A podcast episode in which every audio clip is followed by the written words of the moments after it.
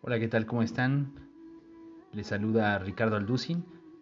Eh, hoy vamos a hablar un tema muy interesante, un tema, creo que es un tema primordial, un tema del que casi no se habla, eh, pero creo que es muy necesario poder hablar de este tipo de temas.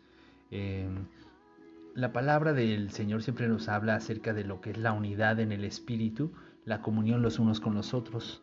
Eso es algo que debemos de empezar a aprender, empezar a trabajar. De lo contrario estaremos trabajando en un lugar, eh, eh, en una mente dividida. Entonces, desde nosotros, desde nuestro interior, si nosotros empezamos a trabajar nosotros por una parte y el Señor por otra parte, ya estamos trabajando de manera incorrecta.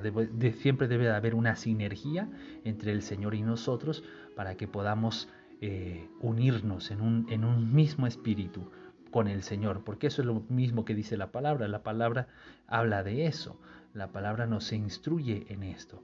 Entonces por eso es necesario eh, ir y buscar la unidad con el Señor. En Efesios 4:3 vemos lo que dice la palabra, dice solícitos en guardar la unidad del Espíritu en el vínculo de la paz. La unidad es un vínculo una unión que el propio Espíritu nos une para sentirnos igual, unirnos en una misma voz, en un mismo sentir, en, una misma mente.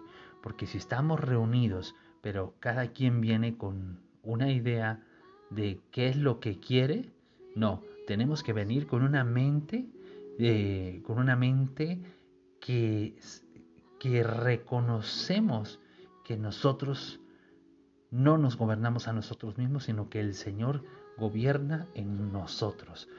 El Señor gobierna por medio de su iglesia, que somos nosotros. Nosotros somos su templo y nosotros trabajamos en unidad con el Señor, si es que somos del Señor.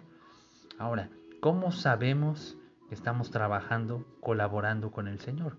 Cuando tenemos sus pensamientos, cuando ejecutamos lo que Él habla, lo que Él piensa, entonces estamos colaborando junto con el Señor.